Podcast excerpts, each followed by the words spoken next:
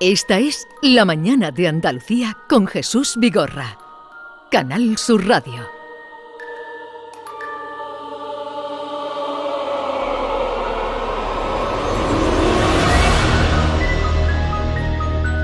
Misterios de Al-Ándalus, otro viernes más, nueva entrega de esta colección de misterios que sucedieron en esta tierra. Algunos en investigación, otros de hace tiempo. Norma Guasaúl, buenos días. Hola, buenos días. Inexplicables. Vamos a saludar a Javier Pérez Campos, que es quien nos va haciendo esta galería.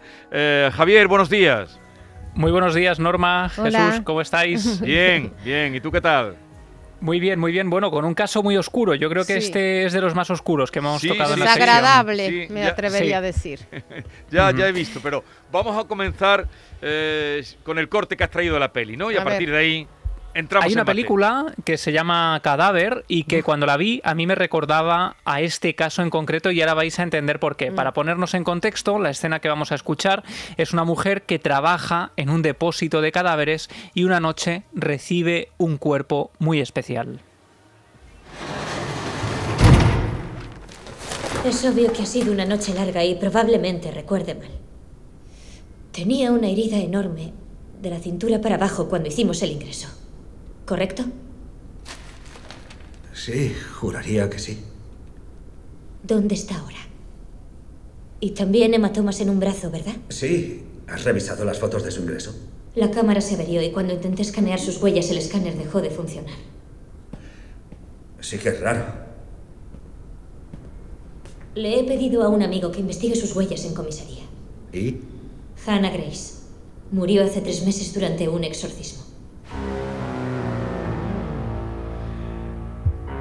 Y hoy Javier Pérez Campos nos va a hablar de El exorcismo del Albaicín, barrio Patrimonio de la Humanidad de Granada.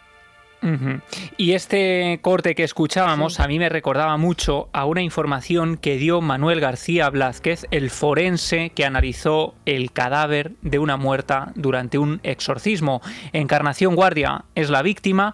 Seguramente muchos oyentes recordarán aquel caso porque fue un impacto nacional. Eh, pero vamos a viajar, digamos, y vamos a hacer una retrospectiva porque hay mucha información que seguramente desconocerán. Principios de febrero de 1990, Carmen Guardia, una mujer que vive también en ese barrio del Albaicín, entra en la habitación del número 39 de la calle San Luis, una humilde vivienda, em, y encuentra una imagen espantosa.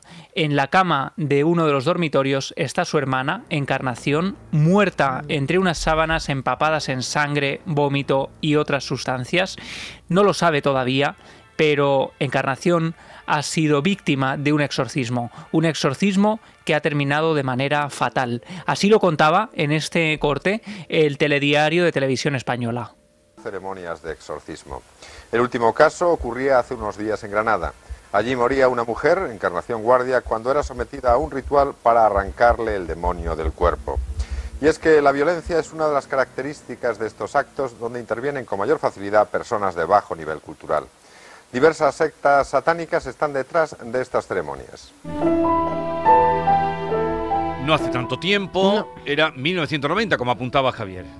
Digamos que en esos años hubo varios casos similares. Tenemos el exorcismo de Almansa, por ejemplo, que acaba también con otra muerte en Albacete unos años más tarde.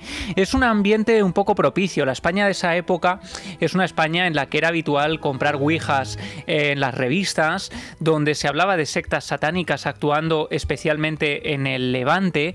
Em, se hablaba del demonio. Hubo una especie de, de terror al mundo demoníaco. Y en esa situación y en ese contexto psicológico y de temor un poco global, eh, sucede esta historia. Tenemos que entender la vida de Encarnación, la víctima, la persona que muere durante ese exorcismo. Ella había pasado varios años en París, allí había formado una familia, tenía un marido, trabajaba en un hotel, pero decide separarse y regresar a Granada, a la vivienda familiar donde vive los últimos cuatro meses de su vida. En su familia se producen esas fechas a su regreso la muerte de un primo muy querido y muy cercano, que es José, muere por una leucemia, y en ese momento toda la familia afirma que en la vivienda empiezan a suceder cosas extrañas, fenómenos paranormales que la familia vincula directamente con la muerte de José. Em, esto hace que empiecen a entrar en un ambiente sugestivo, piden la ayuda de diferentes eh, videntes y curanderos de la zona para intentar expulsar al espíritu de José, que afirman ha em, regresado y está atormentándoles en la vivienda. Y Encarnación confiesa en esas fechas que ella es experta en estos temas, porque había practicado de hecho ritos de invocación en París junto a su entonces marido, y decide ser ella la que va a iniciar un proceso de comunicación con José, con el difunto. El 29 de enero, toda la familia se reúne en esta casa para intentar comunicarse con el difunto. Al cabo de unos minutos, las mujeres de la familia empiezan a entrar en una especie de trance, poniendo los ojos en blancos, eh, hablando con voces extrañas y afirmando ser los abuelos que habían muerto mucho tiempo atrás y empiezan a ofrecer datos que aparentemente eh, la familia no podía conocer. Digamos que todo esto va generando un ambiente sugestivo cada vez eh, mayor hasta que el día 31 deciden realizar otra sesión de espiritismo. Em, Encarnación en esta sesión em, se contorsiona de una manera mucho más espectacular, empieza a hablar lenguas extrañas, dice eh, los testigos que están allí esa noche con ella, entra en trance y dice con voz ronca que mientras vivía en París había participado en misas negras y que en una de ellas había sido poseída por el mismo Satanás. Em, con esa voz gutural, con esa voz grave, vuelve a adquirir una postura casi imposible, mm. de pronto cae al suelo desplomada, vuelve en sí y empieza a afirmar entre lágrimas que no recuerda nada de lo que ha sucedido, la familia le cuenta lo que ha pasado y ella dice que es cierto todo cuanto ha dicho. Así que pide a sus primas, y a un curandero que está allí, eh, Mariano Vallejo, conocido como el pastelero, que prepararan un brebaje para expulsarle al demonio que lleva dentro. Ese brebaje consiste en una poción a base de vinagre, gran cantidad de sal y pimienta. Y a partir de ese momento, Encarnación Em, forma parte, digamos, de un episodio de histeria colectiva, porque todas las personas que están ahí, las diferentes primas y este curandero, em, empiezan a exorcizarla. Ella va tomando vasos de gran tamaño a rebosar de esta pócima, entre comillas, que le han preparado. Recuerdo vinagre, sal y pimienta. Los primeros vasos la hacen vomitar, entrar en un estado casi febril, empieza a arquear su cuerpo en posiciones imposibles y a contorsionarse, y según van pasando los minutos, la van obligando a tomar más y más vasos de este mejunje desagradable, como digo, con una gran cantidad de sal. Claro, esto a su vez va provocando una serie de estados y de reacciones en el organismo de encarnación que el, resto de los allí presentes interpretan como los signos de una posesión. Digamos que, claro, la alta ingesta de sal provoca que la lengua de encarnación se hinche, la saque al exterior casi como si fuera un animal, empieza a vomitar, empieza a contorsionar y arquear su cuerpo fruto, digamos, de los espasmos que le provoca esa alta ingesta de sal. Y como van viendo que aparentemente funciona, siguen obligándola a beber ese mejunje que ella ya es incapaz de rechazar, porque también ha entrado en ese estado de locura. Va bebiendo cada vez más y en un momento dado Encarnación pide incluso que le quemen las ropas, porque en ellas dice está el demonio que ha impregnado su piel, le piden darse una ducha para quitarse el mal y sigue mientras tanto bebiendo ese mejunje que ya lleva varios litros en el cuerpo de todo esto, ¿no? Em, es un episodio de la crónica negra española más terrible. De hecho, claro, hay, algunos datos que vamos a ahorrar. Yo tengo aquí la sentencia donde se explica detalladamente todo lo que sucede esa noche de locura. Imaginemos los gritos, cómo debían escucharse por esas callejuelas del albaicín porque Encarnación gritaba también por el dolor, por ese estado de histeria, por esa quemazón que debía sentir por la ingesta de sal. Y en un momento dado dice, con la lengua fuera de la boca sin poder introducirla, con unas convulsiones que incluso parecen provocarle un desprendimiento de la columna, la cabeza, mm, cuentan los testigos, se gira casi 300 grados porque está completamente eh, descoyuntada, el pelo erizado, una escena terrorífica. Y en ese momento dicen que eh, Encarnación está embarazada del demonio y que hay que extraérselo, ¿no? Deciden llamar a Pepi, una prima de la víctima que es experta en este tipo de rituales también y en practicar abortos, contaban ellos. Y bueno, eh, imaginaos, ¿no? Eh, con una aguja de coser, eh, con un gran... Estamos contando un, asesinato colectivo de una Es un asesinato colectivo, desde luego, en un episodio de histeria. nos ahorramos ya los detalles también y, es muy escabroso, ¿no? todo esto aparece en la sentencia, pero muy resumidamente lo que sucede a continuación termina provocando unas terribles hemorragias internas que hacen que Encarnación muera al cabo de unos minutos sin recibir auxilio de nadie, sin recibir ayuda de nadie. Y cuando llega la mañana es cuando encuentran su cuerpo, su hermana, y su cadáver es trasladado al Instituto Anatómico Forense de Granada. Vamos a escuchar al doctor Andrés Raya, que es uno de los médicos que atendió o que se encontró con ese cuerpo en un deplorable estado. Nosotros pensamos que la causa del fallecimiento fue los problemas metabólicos secundarios a una intoxicación por sodio. Eh, en lo que hemos revisado estos días no hay ningún caso descrito de sobrevivencia cuando hay cifras de sodio por encima de 202 miliequivalentes en sangre. Y la paciente cuando llegó a nuestro servicio tenía 244. O sea que eso por sí solo puede explicar la mala evolución cerebral que tuvo la enferma y el fallecimiento.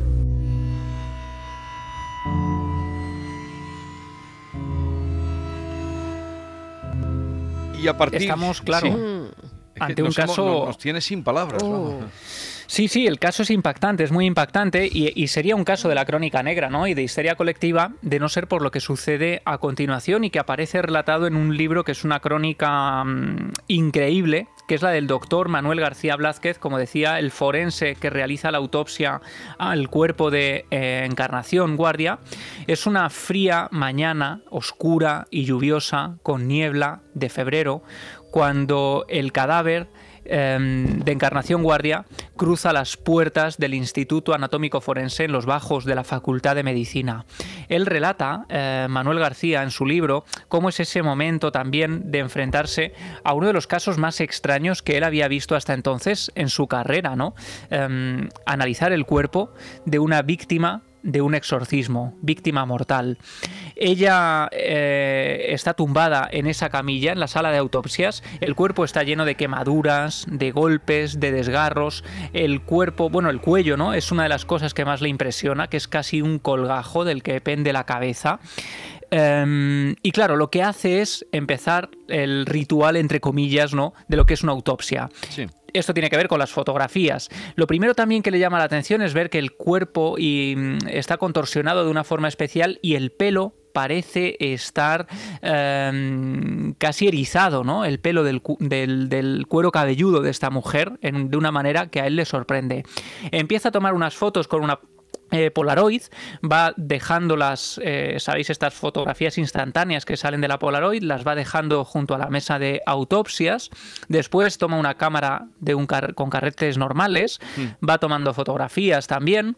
Lo que sucede es que le sorprende que las fotos de la Polaroid aparecen completamente veladas blancas, como si fueran incapaces de captar la imagen eh, que él está tomando, decide hacer otra prueba, sucede exactamente lo mismo, las fotos de la Polaroid siguen igual, eh, decide continuar entonces con la cámara normal de carrete, sigue haciendo fotografías, a la vez que graba con una videocámara. Bueno, ¿cuál es la sorpresa? Cuando al día siguiente, al ir a recoger las fotos reveladas en el laboratorio, se encuentra con que todas las fotos están blancas, como si hubieran sido quemadas desde la exposición y no hubieran captado absolutamente nada.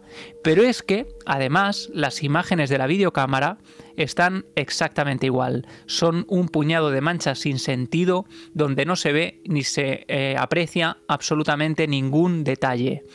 Después deciden hacer otra sesión de fotos con nuevos carretes y sucede exactamente lo mismo. Velados. Es imposible. No hay fotos ni material gráfico eh, prácticamente válido de la autopsia de Encarnación Guardia.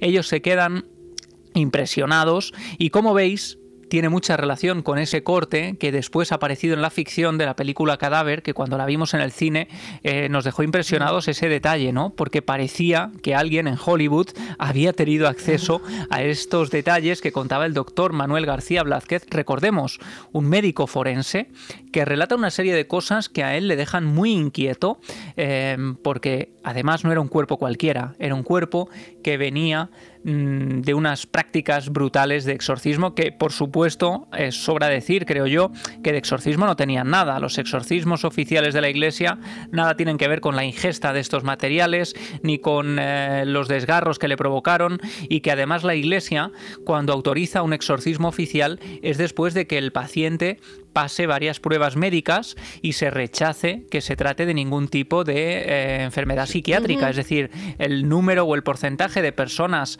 que llegan a, cometer o a, ser parte de un exorcismo son muy pocas en relación a las que solicitan la ayuda, ¿no? Porque muchas terminan siendo pues problemas psicológicos. Bueno, hay un libro, como tú has dicho, eh, El exorcismo del albaicín, ese es el título, el título de la, eh, del capítulo de hoy, pero luego con las personas que participaron hubo detenciones, hubo investigaciones, ¿cómo quedó eh, el asunto? Porque eso era un asesinato. Un asesinato.